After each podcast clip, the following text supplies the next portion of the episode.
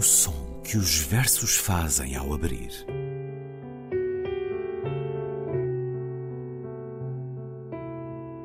Se leio um livro e ele torna o meu corpo tão frio que fogo nenhum o pode aquecer, sei que isso é poesia. Emily Dickinson. Com Ana Luísa Amaral e Luís Caetano.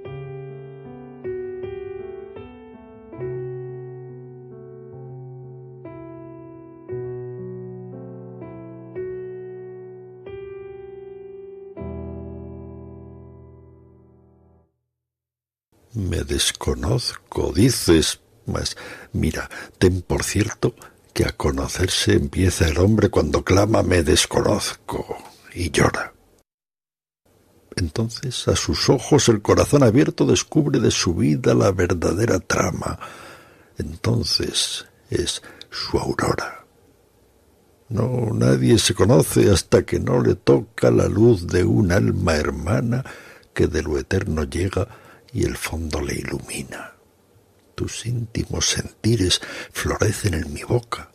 Tu vista está en mis ojos. Mira por mí, mi ciega, mira por mí y camina. Estoy ciega, me dices. Apóyate en mi brazo y alumbra con tus ojos nuestra escabrosa senda perdida en lo futuro. Veré por ti. Confía, tu vista es este lazo que a ti me ató. Mis ojos son para ti la prenda de un caminar seguro. ¿Qué importa que los tuyos no vean el camino si dan luz a los míos y me lo alumbran todo con su tranquila lumbre? Apóyate en mis hombros, confíate al destino. Veré por ti, mi ciega, te apartaré del lodo, te llevaré a la cumbre. Y allí en la luz envuelta se te abrirán los ojos. Verás cómo esta senda tras de nosotros lejos se pierde en lontananza y en ella de esta vida los míseros despojos. Y abrírsenos radiante del cielo a los reflejos lo que es hoy esperanza.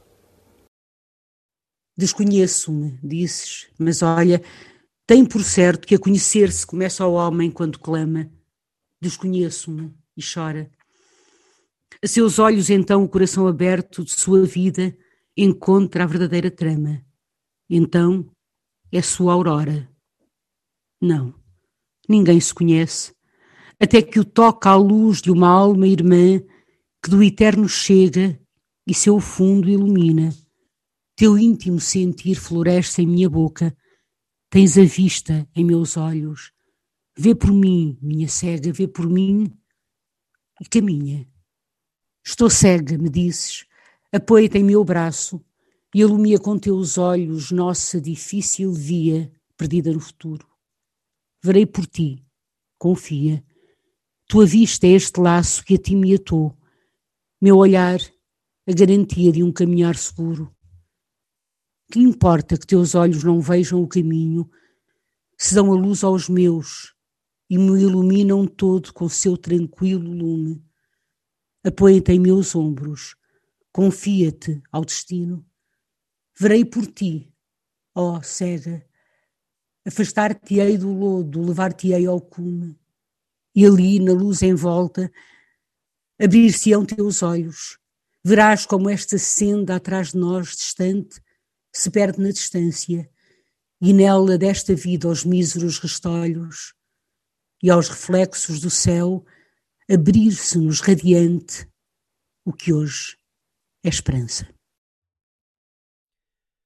Verei por ti, um poema de Miguel de Unamuno, que escutamos primeiro na leitura de Tomás Galindo, aragonês, que se descreve como um fiel seguidor da poesia desde sempre, dizendo-a, escrevendo-a e naturalmente lendo-a tem um canal na web, o poesiarecitada.com. Fernando Pessoa é um dos seus eleitos e fica o agradecimento por eh, nos ter possibilitado esta leitura em espanhol. Depois escutamos a leitura de Ana Luísa Amaral, da tradução de José Bento, que está publicada na Antologia Poética já há alguns anos na Sírio e Alvim. Olá, Ana. Olá, Luís. muito próximo de Portugal. Miguel de Unamuno nasceu em Bilbao a 29 de setembro de 1864, morreu em Salamanca no último dia do ano de 1936. Nesta cidade foi reitor da universidade por várias vezes, foi afastado por Franco, pouco antes de morrer, mas o Namuno apoiou inicialmente o golpe de, de, Franco nesse ano, iludido pela vontade de haver ordem por entre a anarquia. E depois acontece algo no ano letivo de 1936. Terá sido proferido no dia 12 de outubro no Paraninfo, durante uma cerimónia que na altura se chamou Fiesta de la Raza, portanto Festa da Raça, hum. aniversário do descobrimento da América, e a frase foi uh, endereçada ou dirigida, por assim dizer, a José Emiliano Astrei, que era um general de, de, da Legião uh, Espanhola, portanto um general franquista, e, uh, e, e Munamuno ter-lhe dito vencereis, pero no convencereis. Hum. Ele estava a assistir a uma espécie de orgia de ódio, com discursos de políticos e militares carregados de extremismo xenófobo contra a Catalunha, contra o País Basco, aquela espécie de marionetas que vamos vendo também no nosso tempo, que gritam muito e falam muito alto e muito depressa e muito indignados com tudo, numa espécie de papel que representam para lá para os seus eh, próprios interesses. Ora, diz que o Namuno não pôde suportar uh, toda aquela raiva, todo aquele ódio propagandístico e proferiu essa, essa frase. Porque a frase de José Emiliano Astrei terá sido morram os intelectuais. Morram os intelectuais, viva a morte. É. Essa ideia da morte, aliás, eu, nós fomos, eu sou mais velha que o Luís, e fui criada, eu lembro-me de, de, cantar, o, da segunda parte Sim. do da Mocidade diz morrer é partir primeiro, acabava assim, morrer é partir primeiro como Camões anuncia, ou seja, uma espécie de elogio à morte. Uns maluquinhos carregados de ódio. Espanha grande, Espanha grande, não sei o quê. Era a falange, digamos assim, não é? Hum. Portanto, e, e, de facto com a salvação fascista e o Namuno uh, foi sempre conhecido, enfim, pelo seu profundo antifascismo, ele que teve muita influência, isto é preciso dizer também, na literatura portuguesa e na poesia portuguesa, não é? Por exemplo, ele, uh, uh, ele e, e Ele era amigo de vários autores portugueses, Manuel Laranjeira, Antero, Florbela Espanca, Sá Carneiro, a ponto de escrever esse, esse pequeno opúsculo Portugal, Povo de Suicidas, porque tinha vários amigos eh, portugueses que se tinham suicidado. Aliás, há muita coisa publicada de Miguel de Unamuno, inclusive é, uns Ele era um filósofo, um é, filósofo, é, verdade. Este poema é mais um poema de amor, não é? Mas, é um poema uh... com algo de filosófico, este Verei por Ti um só sei que nada sei, uma busca da verdade, do conhecimento de um sentido, do outro. É daqueles poemas que cada um de nós pode, de facto, senti-lo de maneira diferente. É vasto, é complexo. É muito complexo, não é? Porque esta é, digamos, o reconhecimento do desconhecimento de si, hum. não é? Hum. No fundo é a velha máxima, conhece a ti mesmo, não é? E quando ele diz, não, nada, ninguém se conhece, ninguém se conhece até hasta que não lhe toca a luz de uma alma hermana. A questão da cegueira, questão, aliás, isto vem de uma tradição, se pensarmos um bocadinho, Luís, eu nunca tinha pensado nisto, isto até, se pensarmos um pouco, vem numa tradição, e ele conhecia bem naturalmente, não é? Renascentista, que também pode ter a ver com Shakespeare, estou a pensar, por exemplo, eu não estou a dizer que ele está a pensar, por exemplo, em King Lear, não estou, a, não estou a dizer isso, o que estou a dizer é que é possível estabelecer a literatura é uma só, de facto, e a poesia é uma só. É possível estabelecer relações, estou a pensar em Rei, no Rei Lear, e em Gloucester, não é? Gloucester cego. Hum. E ele diz: I stumbled when I saw. Eu tropeçava quando via. Agora é que eu vejo, agora que estou cego. Só quando está cego é que ele consegue ver. E ler, o grande, a grande busca de ler é o autoconhecimento. Não é? Portanto, ler não se conhece a si mesmo, exceto quando fica louco. E este, estes binómios, loucura, razão, cegueira, visão, também estão aqui, no fundo não deixam de estar aqui neste poema, deste homem que foi um grande filósofo e um grande poeta, e um grande poeta. Eu, se fosse possível, Luís, gostava de ler um poema. Claro que sim. Vamos a este é, poema é que, que a mim me fez pensar no lamento de Dido, do Dido e Ineias de Purcell, naquela área Remember Me, que é uma área de, que nos rasga o coração. E aqui também. Aqui, através da poesia, também há esse, esse lamento. É, e, e, sabe uma coisa, é curioso que o Luís diga isso, porque Didi e Inês, no fundo, são figuras fundamentais também para entender, quer dizer, eles aparecem no final, no final já do Mercador de Veneza, num, num diálogo entre Lorenzo e Jéssica, e, portanto, a filha do judeu e o, e o gentil, se quisermos, não é? E, e, e aparecem, no fundo, prenunciando, por assim dizer, a tragédia. Uma espécie de tragédia, não é? Que poderá vir a acontecer. É curioso isto, não é? Portanto, tudo, tudo se entrelaça, digamos assim. Este então, poema este foi escrito chama... durante o desterro na vila fronteiriça de Endaia, em 1925, e nasce do encontro de Miguel de Unamuno com uma lápide na igreja de uma aldeia, Biriatu, evocando os seus mortos na Primeira Guerra Mundial, os seus jovens, os seus filhos, as suas vítimas da onze, guerra. Onze. Uma vez mais, voltamos à guerra, contada pela poesia. Voltamos à guerra, Luís. Diz-se na, na, na lápide pode ler-se a sus que han muerto en la guerra, el pueblo de Biriatu. Portanto, aos seus filhos que morreram na guerra, o povo de Biriatu. E depois aparece a lista dos mortos e uh, por baixo, Oroite Kutás, que em basco significa lembra-te de nós. Lembrai-vos. Lembrai-vos, aliás. O Namuno terá anotado os seus nomes. Aliás, ele numa carta diz, ele próprio disse, eu escrevi uma elegia. Um, e, e, e, mais, e mais, e, porque e esta elegia uh, é, é, uma, é, um, é um grito de revolta contra a guerra, o sem sentido da guerra, a sua crueldade e Uh, fala da grande guerra das nações, eu acho que isto é interessante, que se dizem civilizadas. Hum. Isto está numa carta que ele escreve a um amigo. Das nações que se dizem civilizadas, entre as quais a sua própria, não é? Portanto, Espanha, naturalmente, não é? Que gera aquela terrível, terrível guerra civil e é bom não esquecermos, não é? O povo basco, naturalmente. Oroite Gutas, lembrem-se de nós. Miguel de Unamuno, na tradução e na leitura, de Ana Luísa Amaral. Passastes como no carvalho passam as folhas que a primavera rouba em súbito granizo. Passastes, filhos de minha nobre raça, vestida a alma de criança basca, fostes para o arquivo funerário e mármore de uma igreja aconchegada no colo recolhido e verde dos Pirineus Bascos, ao sol fraco da montanha.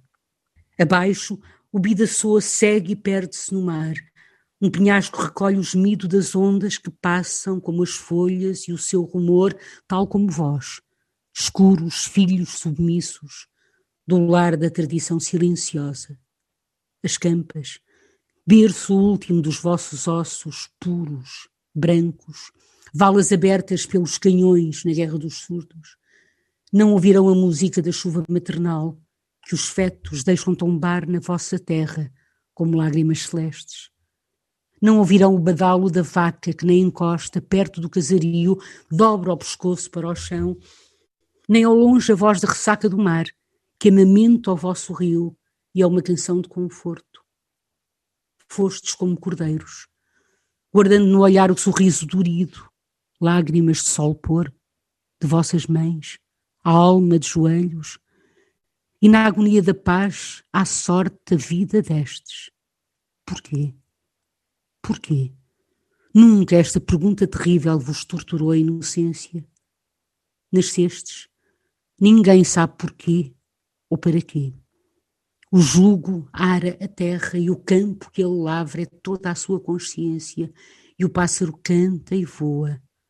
Oroite de pedis que vos lembremos e dais-nos uma lição de mansidão. Calai-vos, porque Vivamos como morrestes, sem razão, o mais sensato, dos rios ao mar. É o costume. E com ele passamos. É, Eu acho este poema muito... absolutamente extraordinário. É muito comovente, ainda mais nos dias que atravessamos. Oroite Butás, lembrem-se nós, lembrai-vos de nós, de Miguel de Namuno. Veja como o poema está cheio de referências à dimensão maternal, à mãe, Sim. não é? A chuva maternal, amamentar, que eu deixei ficar, porque é de facto amamentar, o vosso rio é, é muito bonito isto, o mar que amamenta o vosso rio, não é? Fostes como cordeiros, as vossas mães, o lar da tradição silenciosa, uh, portanto, por um lado, o emudecimento, se quisermos, destes jovens, não é? Que foram para a guerra como cordeiros, para o sacrifício, no fundo, não é? A mesma coisa que aconteceu, naturalmente, com a guerra civil, a mesma coisa que está a acontecer neste momento, com a guerra a que nós estamos a assistir, minuto a minuto, ou melhor, sim, minuto a minuto, porque de facto é uma guerra ao minuto, aquela a que nós estamos agora a assistir. Eh, esta referência ao Bidaçoa, que é o rio que é um rio baixo que segue, que se perde no mar. Isto é tão bonito, tão bonito. Eu acho isto absolutamente maravilhoso e eu chamo a atenção para o final o julgar à terra e o campo que ele lavra é toda a sua consciência, ou seja, a questão da consciência, a questão da responsabilidade é aqui levantado e eu acho que aqui, de facto, o Namuno é o filósofo também. E veja como o poema, vejam como o poema termina, pedis que os lembremos e dai-nos uma lição de mansidão. E agora, calai-vos porque vivamos como morrestes, sem razão, mais sensato, reticências, dos rios ao mar, reticências. É o costume e com ele passamos. Ou seja, este final é extraordinário, porque é um final entrecortado, sugere a morte. Não é? é como se fosse uma espécie de, de extrator, se quiser. Cumprindo o título de uma das suas obras é maiores, é o sentimento trágico da vida, a atravessar este poema e muito é Miguel é de Unamuno, que integrou a geração de 98, 1898, um existencialista uh, que escrevia poesia cruzando com a filosofia, com o pensamento, a forma de sentir e olhar a vida. Nestes dois poemas que escutamos hoje, Verei por Ti e Oroite Cotás, lembrem-se de nós, Miguel de Unamuno, no som que os versos fazem ao abrir. Ana, até para a semana. Até para a semana, Luís.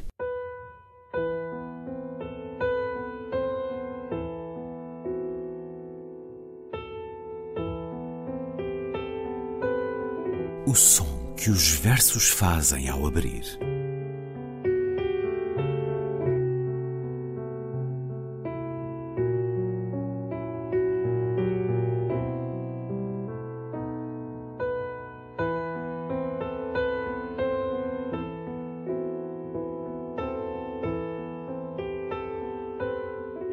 Com Ana Luísa Amaral e Luís Caetano.